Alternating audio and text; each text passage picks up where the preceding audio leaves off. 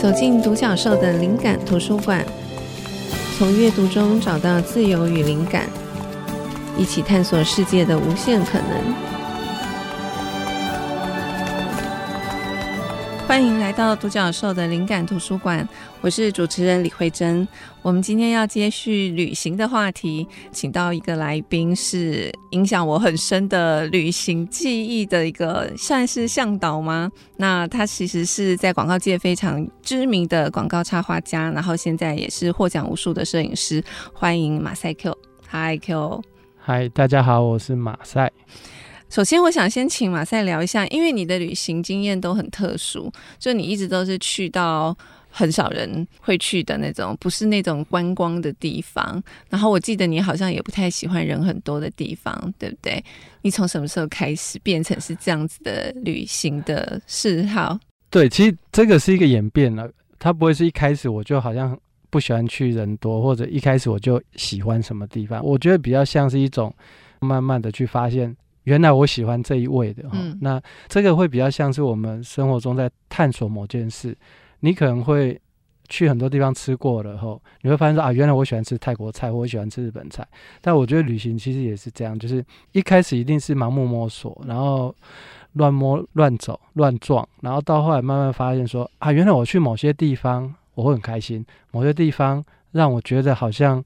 有重新活过来，然后你又可以愿意回到城市去接受折磨，那这个地方你就慢慢发现你会喜欢这一路的，而这一路后来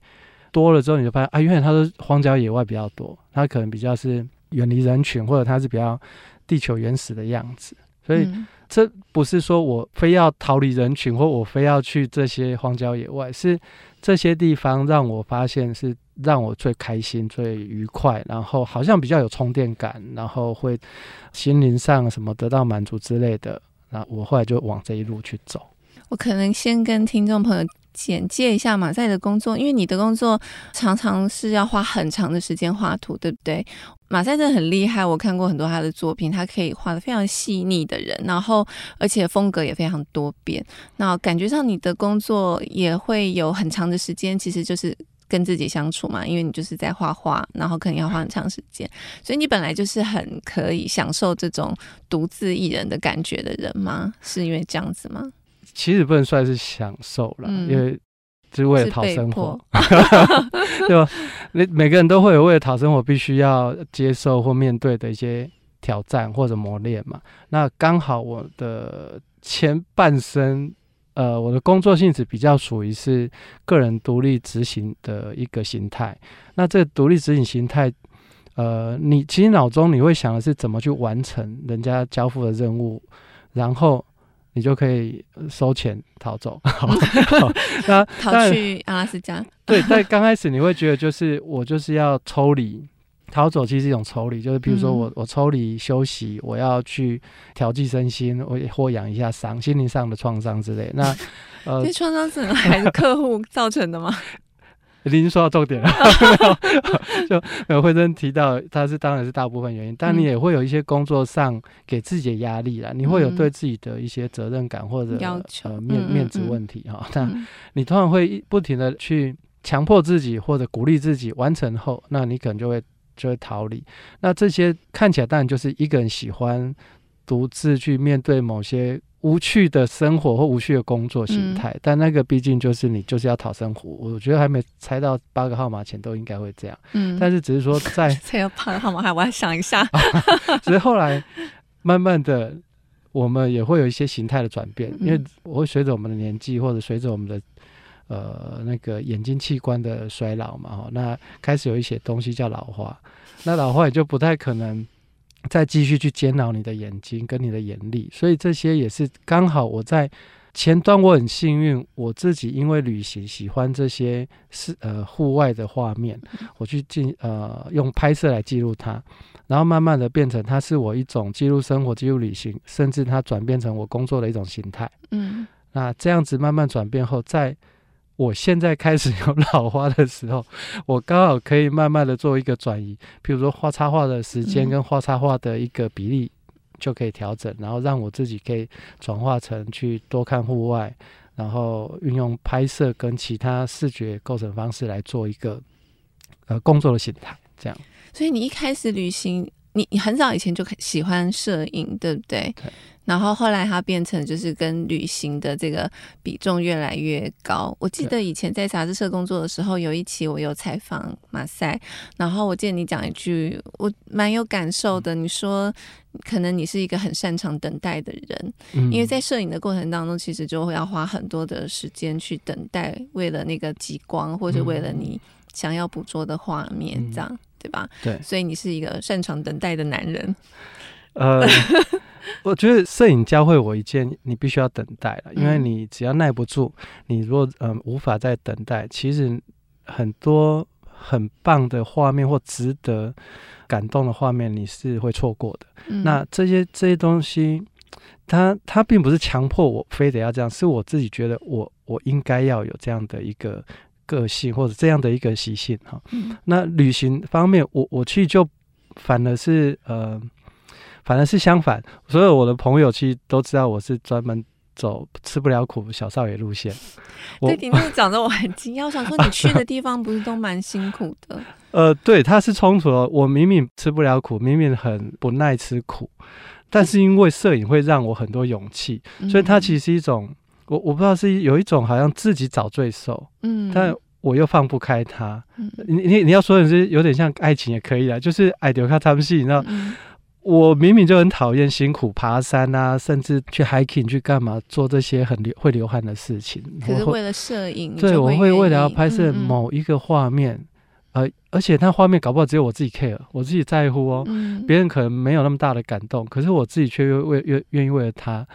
呃，去做我最不喜欢做的事，可能去流汗，可能去爬山，走到全身酸痛，嗯，这些我在以往我其实都是。很不喜欢去碰的。对，对我记得你以前有说过，你没有办法离开台北市三天，对但是你去到那么远、那么辛苦的地方，可你就愿意忍受。其实不止台北是三天，我没办法离开我楼下的 seven。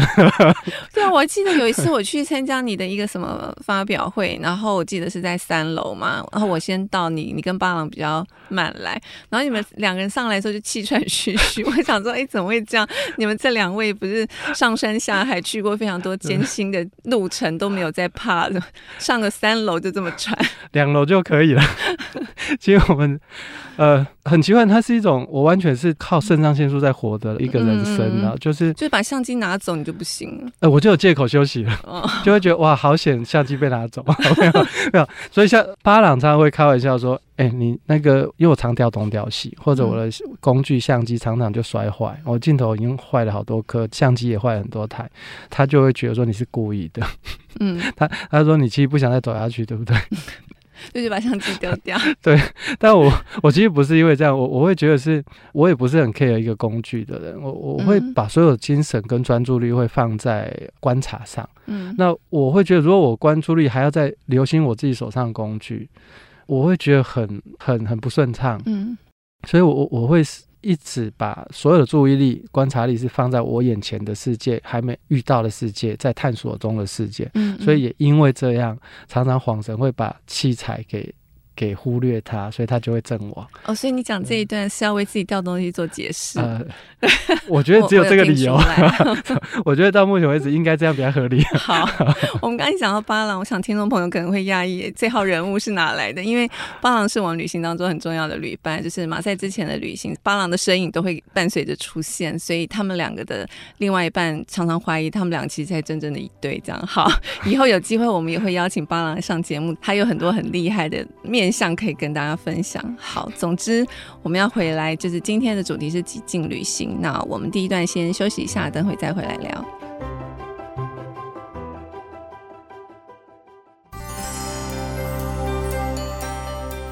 欢迎回到独角兽的灵感图书馆。我们今天要谈的主题是极境旅行，邀请到的来宾是插画家、摄影师马赛。呃，我们上一段就是跟马赛先聊了一下，他为什么会这么喜欢去人很少的地方，还有摄影跟他的旅行的关系。接下来我想要问，就是其实我觉得现在有很多朋友对马赛的印象都会把它跟极光连在一起，因为我觉得你好像是国内比较少数，很早的时候就是一直在专注在拍极光照片的摄影师。那我知道你每一年都会去阿拉斯加，嗯、其实我很感谢马赛的一个部分，也是他几乎每一年去阿拉斯加都会寄。卡片给我跟我女儿，对，然后就会邀请我们一起去，那那个愿望也一直放在我心上，放很多年了。就后来就是二零一七年，真的有机会跟马赛一起去看极光，这样子是我一生难忘的一段旅行。那我知道马赛其实每一年都会去，在疫情之前，你甚至一年会去不止一次，嗯、对不对？两三次，所以就怀疑你在那边是不是有私生子这样子的程度。有家庭。好，那你可以分享一下为什么你那么喜欢阿拉斯加拍极光对你的意义是什么？呃，好，我我很简短的来分享我为什么会去对极光有兴趣了。嗯、因为我我其实很早在进广告的时候，我那时候刚进广告的时候，那个年代哦，没有网络嘛，嗯、那哦，我们做 art 的要找图或者要找一些参考图，我们。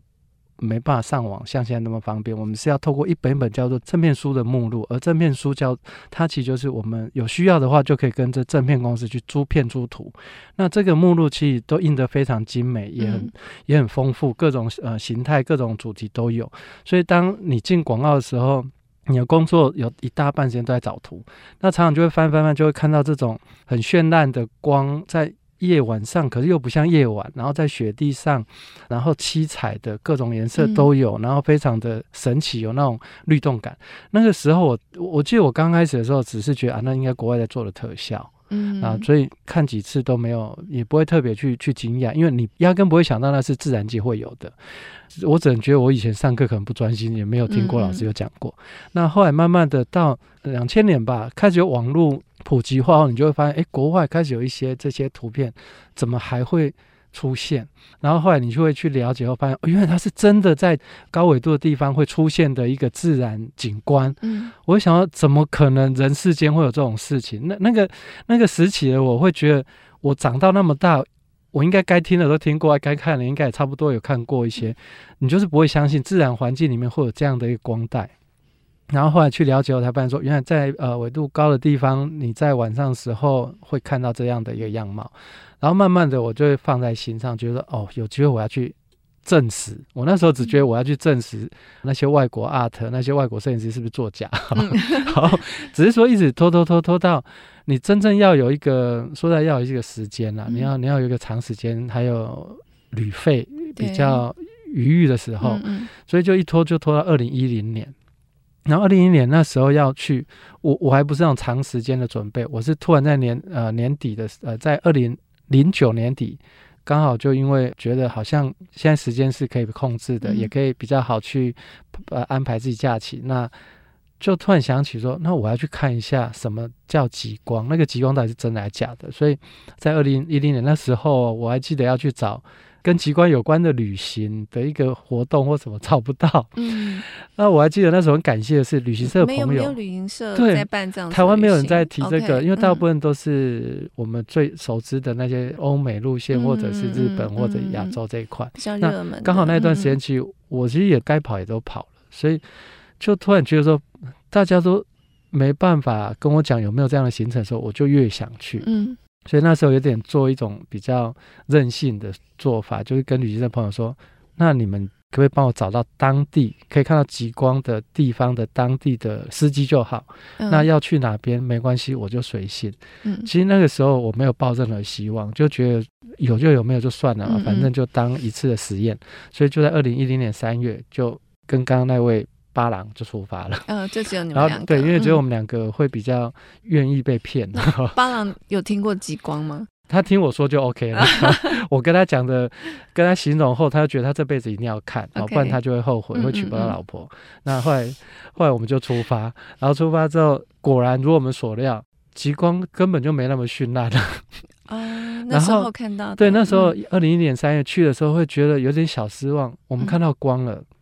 可是那光。暗淡的有点，呃，有点像绿色的云，嗯，就是淡淡的绿。对，那那个时候不知道什么叫做极光的，呃，它的规模或者它的 KP 值或什么之类的，嗯嗯、你只觉得极光就应该整个晚上应该大爆才对啊，就是这种期待嘛。后来发现说没有这样的话，去回来的时候是有点心虚。一零年回来、哦、就这样回来了吗？对，就居然度过了十二天，然后就砸了很多钱给司机，司机也带着他老婆跟着我们一起旅行。我完全都不知道我们在干嘛。然后在阿拉斯加整个晃了一大圈后，甚至还还飞到阿拉斯加北部一个北极海畔，以前那个名字叫 Barrow 的一个地方。嗯嗯。整个 run 下来之后，回来觉得说有点心虚，也不太敢去谈极光，嗯、然后只觉得说，嗯，那些外国摄影师骗我。嗯、但是后来，二零一一年隔年，刚好又有朋友问我说，他想要去看极光，嗯，那问我的感受，嗯、问我的经验，我、嗯、我说，嗯，我觉得没有想象中那么壮丽，但是好，如果你要去，我们再去一次。嗯嗯。结果就因为再去那一次，就看到了极光爆发。哇，那个爆发就是一种。我想象中期待的那种整个天空的放射线，啊、嗯嗯，颜、呃、色的一个律动感，然后非常非常的像有生命般的一个律动、旋转、爆发，各种各种像布帘的姿态都出现，你就会觉得我今年来对了。嗯，原来这就是极光。这趟巴郎有去吗？没有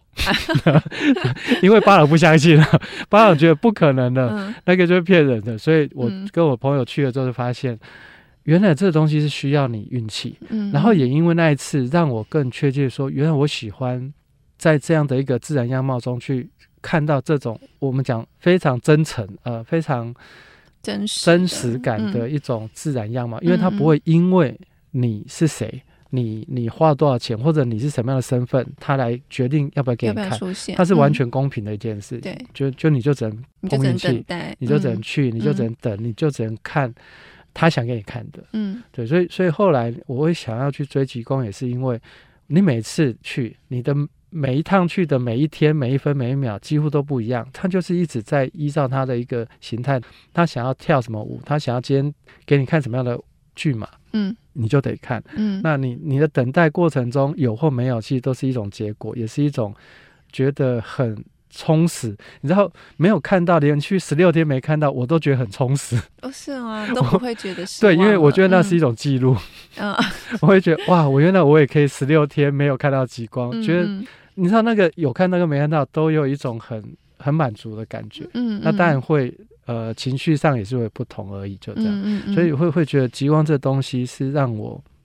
会愿意一直去追，因为。他不会因为我是谁，或者有另外谁付出更多，他就给他看。对，所以所以这是我对地球自然样貌的一种崇敬感跟放不开的一种嗯吸引力。吸引力，对对对。那我记得那时候。我们跟你去的那一趟的时候，你已经对那里其实都非常熟了，就是你也知道说应该要怎么玩或者怎么安排是最经济的，嗯、而且就是你也已经知道有好几个地方是很适合等待极光出现的，对不对？然后你也有教我们怎么去看那个极光的 app，就知道说，哎，明天的预测的这个出现的几率有多高，什么什么的。所以我觉得那是一趟很有趣、很刺激，可是又有一点点把握跟期待的一个旅行。是你已经花了很多年的 学费去累积出这样经验，对吗？嗯，呃，你有没有发现，你提到那个是一个很精彩、刺激的一种冒险，但是它其实又是很轻松又很安全的，对，对不对？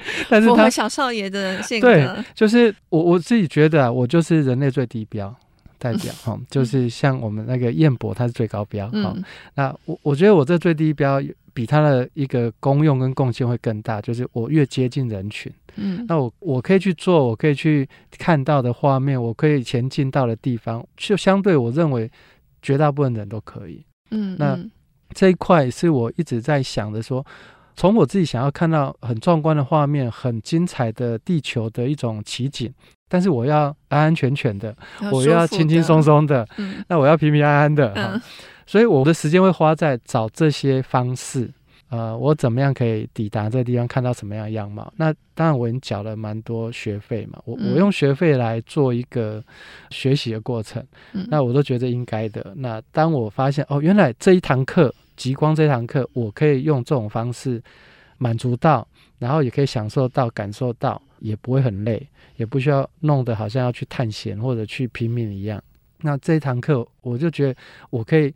享受到，我也想要送给我的朋友或者我周遭的人，所以呢，我就会很期待可以带不同的朋友。嗯嗯，我在这当中唯一得到好处是，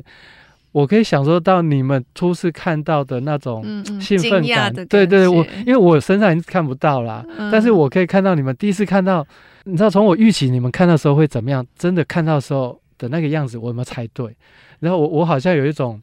有种从这当中得到某种快乐。嗯，那那、欸、这个部分我真的蛮感动的，因为我们后来去罗浮敦，我们就带着另外一对朋友，就是巫师嘛，嗯、一起去。然后他们是没有看过极光，我记得那时候马赛为了想要让他们看极光，真的是非常努力。因为我跟巫师，其实我们都觉得很感动，不能砸了招牌。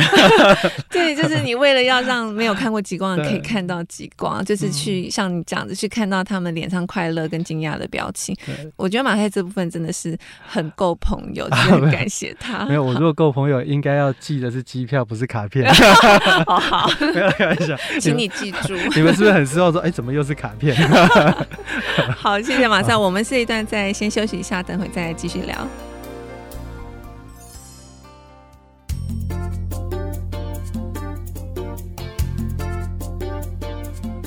欢迎回到独角兽的灵感图书馆。我们今天依然是聊旅行。今天我设定的主题是极境旅行，因为邀请到的来宾是有多年的朋友，然后也是现在知名的摄影师跟插画家马赛。马赛刚刚前一段节目说到，你是这个很多方面的人类的地标，就是你说你可以做到，很多人也可以做到。可是我觉得这个部分我有点不同看法。我觉得马赛有点谦虚啦，因为在我们看来，我觉得。我觉得你真的是很耐寒，因为上一次的我跟轩的那个那一集，我们有提到我们的阿拉斯加旅行，我就说我在那个户外零下二十几度。我的忍耐的那个极限是一个小时，超过一个小时我真的就不行。可是我记得你都可以在户外拍非常久，你为了等待那个照片，我我记得你你其实也没有穿很多，我 我觉得你好像是我们团里面穿最少的，然后你都可以在外面待很久。所以你你本来的体质就是很耐寒吗？呃，好，哎、欸，这好像跟旅行没什么关系，但我很好奇。我我我我觉得讲说，我觉得他是旅旅行。的一种发现，oh. 我我呃，应该这样，你生活在台湾这种亚亚热带地方的国家，嗯嗯嗯、你从来就只会想，我怕热怕热，好热一热就就中暑，嗯，那你没有想过冷的时候是怎么样？对，那那就算台湾冷，你也就大概那个程度嘛。但旅行这一块，有人会说旅行是发现嘛，那我觉得也是一种自我探索。我会稍微把它讲的严肃一点，就是旅行它并不是一个很伟大的事情，它。对我来说，它比较像是在尝试、探索、摸索，然后再寻找自己的一个喜好跟属性的方向。那你慢慢的走着走着，你会发现你的旅行属性会越来越接近你自己的属性，嗯、然后你会发现自己在旅行中有一些平常生活里面没发现的行为或者一些特异功能。嗯，那我就是一直到阿拉斯加几趟下来。然后几次的其他的极地这些，我发现了，原来我不是一无是处诶，我我我不怕冷，嗯，我发现我相较一般人，我的耐寒度还蛮高的，嗯，然后几次实验下来去印证，发现说我可以甚至在室外待比别人更久，那这个就让我觉得说我天生就是要来拍极地的。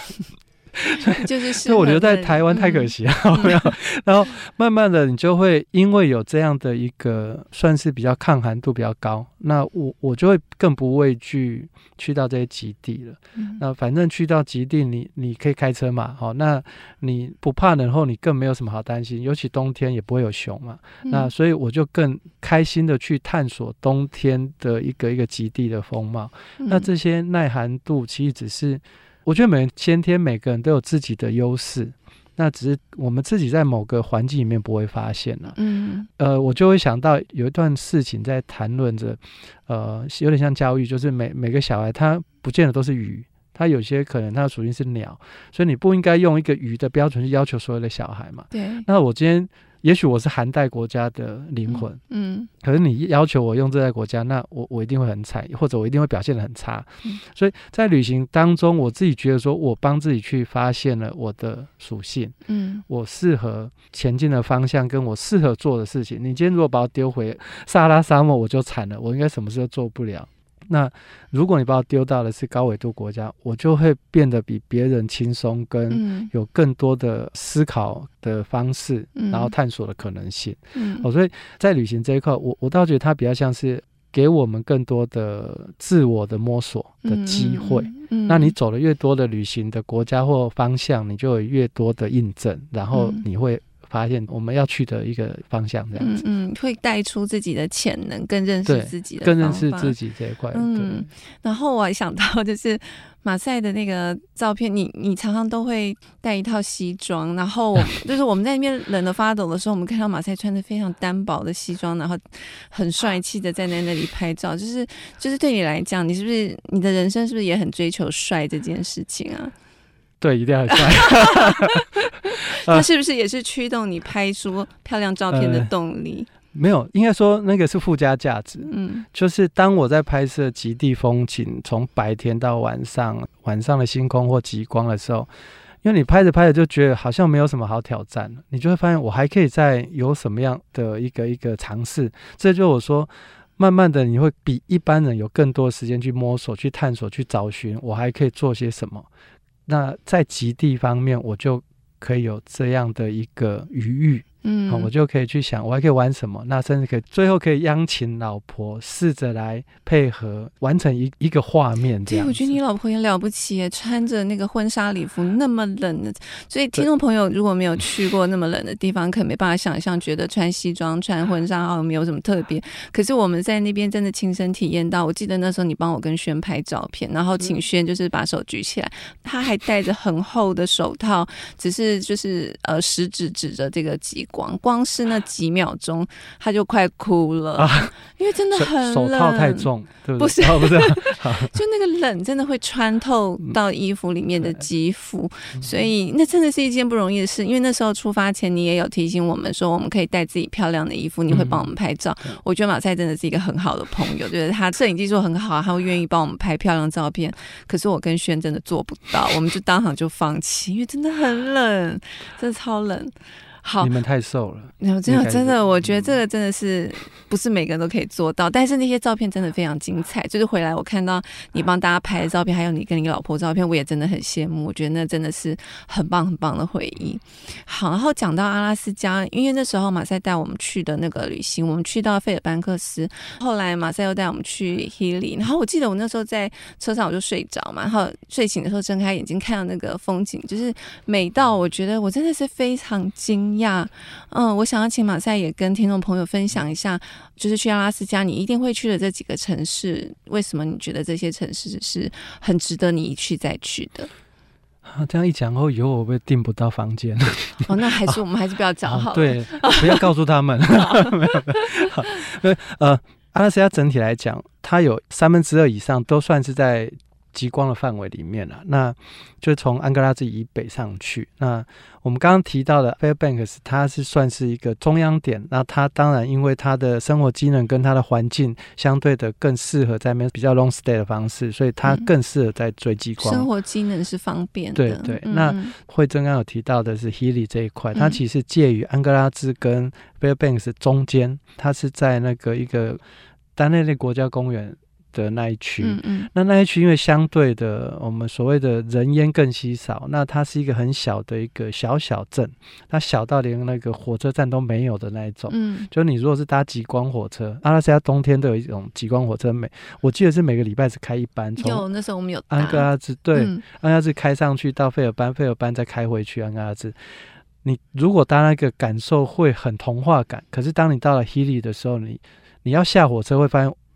是抛锚还是怎么样？也没有一个车站，没有车站，对，就是直接就停好，然后车长就下来跟你说要下车。嗯，哦，有点像半路被丢包。嗯，它是一个非常淳朴的小镇，也非常原始的小镇。那这个地区它拥有的那种自然风貌，我觉得是很难得的。那除了它是自然风貌以外，它还是非常非常像仙境般的，像画作般的自然。嗯，对，尤其我其实是有一点计谋。我的计谋就是我要在冬天带你们去，就这个原因，就是你必须是在那个时节去看到满地已经很稳定的积雪，因为它它大概是一月二月那时候是大雪。一直下下下到结束，所以我们三月去的时候，它相对就会天候稳定，然后该有的厚的积雪都会存在，所以我们去的地方住的地方，它外面全部都是厚厚绵绵的那种白雪，然后包括冰湖，它整个都结冰以外，它还会积了一层厚雪。那结了厚雪跟附近的那些树林覆满了像椰蛋树的那些，真的很美。你从房子里面看出去，你的。大大落地窗就是一幅画，真的。对，然后你只要走出去到阳台，你就是走进画。所以我那时候其实是一直坚持说一定要三月去，就是因为我希望你们从那个房间一走到阳台，整个吓傻。真的，但伊利也很争气的让你们下山，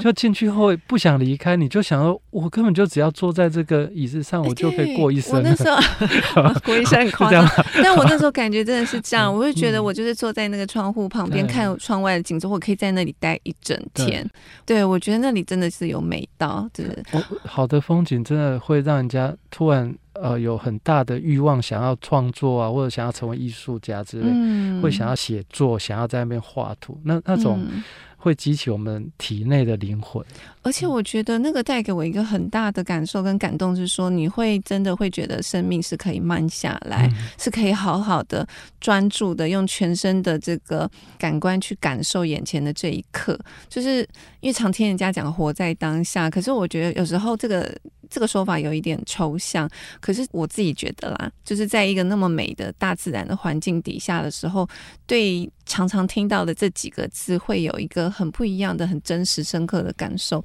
所以那时候去到那个，就是马赛带我们去那几个城市。虽然我并不是说就是特别是为追极光而去，当然也也是很希望可以看到。可是我觉得极光以外的每个部分，我也觉得是一趟很丰收的旅程。这样，好，谢谢马赛。那我们再休息一下，等会再回来聊。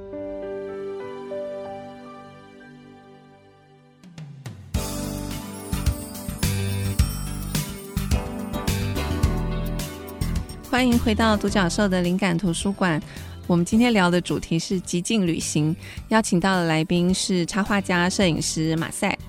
其实马赛可以谈的极境旅行还非常多。我记得你们还有去过很冷很冷的地方，是俄罗斯吗？对，是世界最冷村。嗯嗯，奥伊奥伊米亚孔啊，奥伊米亚康，好像是呃，就是在疫情，是在疫情刚开始的时候，对。对嗯，OK，那趟旅行我看你们在那个脸书上分享也非常精彩。好，但是因为时间的关系，我想要先再拉回来，因为刚刚有聊到马赛都会带朋友一起去体验你自己经验过的、你觉得很棒的旅行。嗯、其实我那时候跟着马赛去那几趟旅行，我觉得其实你帮大家做很多事、欸，哎，就是你要先规划那个行程，然后。告诉大家要订什么时间的机票，然后还有每天要去的地方，就是我们其实就是都没用脑袋，就跟着你去。我一直在想说，你的旅行每一次带不同的朋友，其实我感觉你也蛮花心力的。你不会觉得这样很累吗？就是对你来讲，旅伴的意义是什么？嗯，一个人的旅行的时候，呃，他就是探索自我享受嘛。可是，当你探索到一定程度，当你享受到一个程度，你一定会获得很多。然后你这个获得很多，你当然可以选择我跟别人讲，或者我来做个炫耀或者什么。但如果只有这样，好像对我来说没什么意义。我我觉得应该是你因为有机会，你很幸运的获得了很多，知道很多时候，你更应该有那样的呃，我不想讲使命了，有一种责任感吧，就是你更应该让你的朋友或你。关心的、你在乎的人，他们也有机会去同样感受。嗯，而且因为你已经提前了去了解、熟悉了某些环境，你更应该让他们可以少掉很多烦恼跟担心，可以更专心于专注于感受这一块。嗯，我我觉得我还蛮喜欢成就别人去感受，我在后面帮你都。呃，去安排好，删除一些不必要的力气花费，让你们把所有精力跟精神，可以在我期待的那一刻，或者我我我期待的那一个位置，你们可以去更心无旁骛的去感受。好像对我来说，那个是一种成就感。就虽然我不是旅行社，但是我就会很期待看到很棒的世界，然后让我的朋友也见到。那当然，大家会说。可是有些地方要很花钱或者很不容易到达，但是我觉得我会把它当成像我在做广告的任务，我要怎么样去完成这个任务？但是怎么样在现有的预算或现有的条件下去找到。呃，完成的方式，嗯，所以你们出发每一个朋友的一些这些预算或什么，我我其实都已经会试着想办法怎么样去删删减减，或者怎么样的方式可以让大家比较划算，嗯，那这个对我来说，它不是个累，它其实是一种也是一种工作的形态，只是这个工作很有趣。嗯，那我平常的工作是很无 很很烦心、很很很烦躁的，所以在安排朋友的旅行，对我来说是很有趣的一个任务，所以我会更期待。你们在感受到看到的那个时间点的那种兴奋度啊，那种感动度，嗯、对我来说，那个是一种很棒的回馈。就你你们会觉得我很累，但是我觉得你们看到后很开心，我就会 更开心啊。哦，好感人哦。对这这个 呃很奇怪，这是每个人的个性吧？嗯、就我我喜欢这种事啊，所以他不累，他也不麻烦，他反正是你们给我这个机会，让我有成就感这样子啊。太好，那下次请再带上我们，谢谢你。没问题。那我想要问一下马赛，就是呃，你去过很多地方，那我们因为时间有限，没有办法再聊那些你去过的所有的地方。可是我在想，这么多年，然后你去到这些很很棒的地方，看到很棒的风景，然后你也透过你的镜头分享给大家。你觉得旅行有在某种程度上改变了你对这个世界的看法吗？嗯，就是你在。这么多趟旅行之前，跟现在的你，你觉得你对看待世界的角度，或是对很多东西的看法，有没有什么样的改变？呃，我觉得旅行它真的不伟大，也不会说呃，像以往我们某某些时候会把它讲的，好像让自己发现什么更好的自己之后，然后就会怎么样，然后可能会长翅膀或什么。我我觉得倒不用这样看，嗯、但它的确会让我们对于现有生活会更多的提醒，提醒。比方说。像我们刚经历的整个世界关门嘛，你就会发现，旅行也告诉我们，有很多事情是你想做的就应该先去做，嗯，不要觉得明天还可以，后天还可以，往往往这个时间不是我们可以决定。那旅行也发现，我们的身体的机能只会越来越差，不会越来越好，嗯，所以也会影响我们未来。很多时候，你可能心有余而力不足，嗯，所以也因为有些旅行让我有这些思考方式，嗯，我就会觉得我真的很想去的地方，它虽然有点远，它虽然有点辛苦，但我现在去一定比我十年后去来得轻松，嗯，我现在去一定比我十年后去的感动更多，然后产生的效应跟呃发酵的那个呃。广度会更广，嗯，因为我现在感受到了回来后的一个自我回馈，一定会比我二十年后我再去回来后好像也不用什么发酵，因为好像也没有力气了，嗯，哦，所以才会也因为这样让我在二零一零年去完北极，马上就去南极，嗯，我就要一年这样南北极一起跑，因为我就觉得我如果不在那时候。能去不去，一直想等到以后有空再去，或以后工作少一点再去，我可能就会看到自己变成在南极的船上一百零六个人，大部分都是老先生、老婆婆，他们是在退休后完成自己的梦想嘛。嗯嗯。可是我并不想要那个时候才能去完成梦想，嗯、对，我想要在我梦想上用跑的，嗯、而不是。慢慢走，虽然那个是每个人的条件跟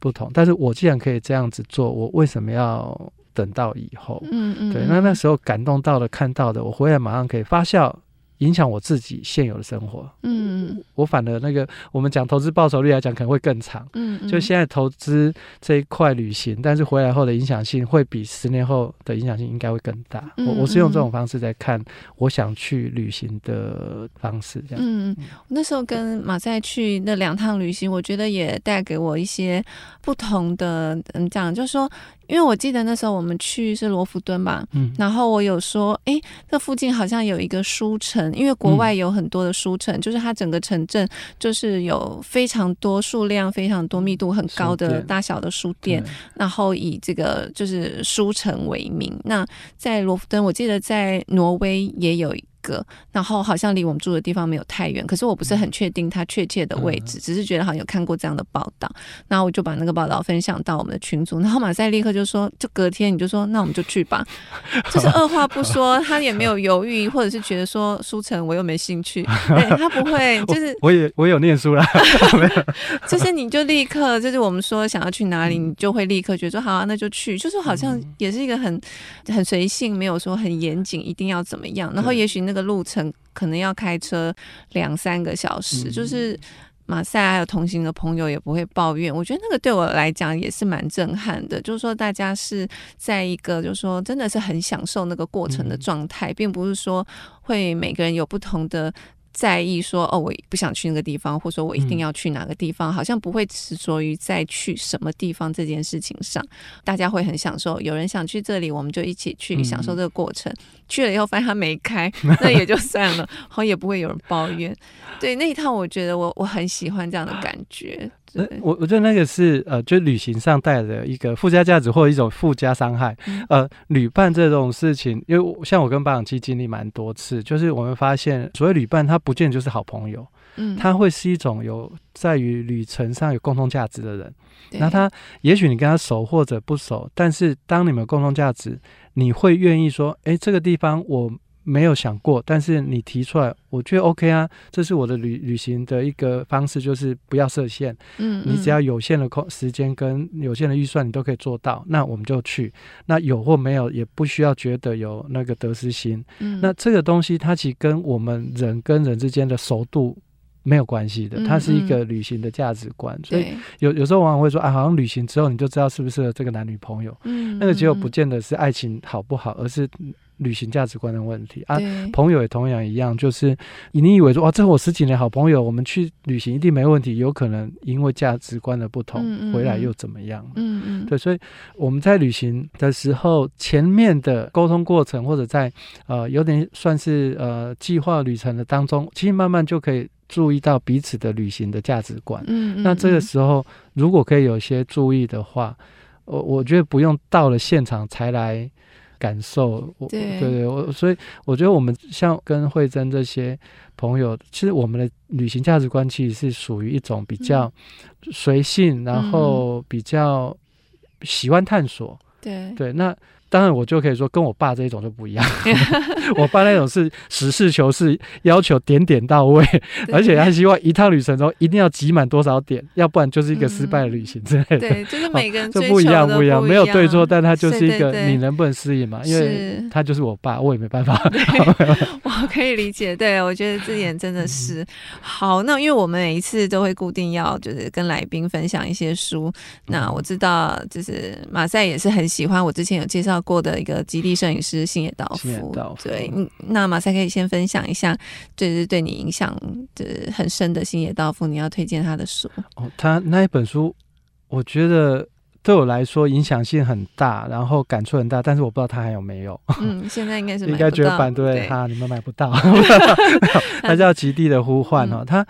算是我第一本真的对极地这一块，甚至极地摄影师的一一本著作。那主要是因为这星野道夫这位摄影师，这一位来自日本但是常住在阿拉斯加的摄影师，我最先是看他作品，是感动他的作品，然后才试着去看那一本那么多文字，对我来说文字多了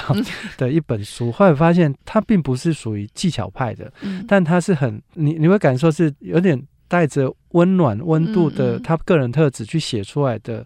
生活记事。嗯，他在阿拉斯加的每个地区遇到的不同的他们所谓的伊努特人，好，那那个他们不喜欢被谈作叫爱斯基摩人，那伊努特人那些或者是当地的一些原住民的一些传统的事情、生活事情，他那个细节让我觉得这才叫真正的极地摄影师、极地探险者。那也因为这样，我就放弃做这样的人。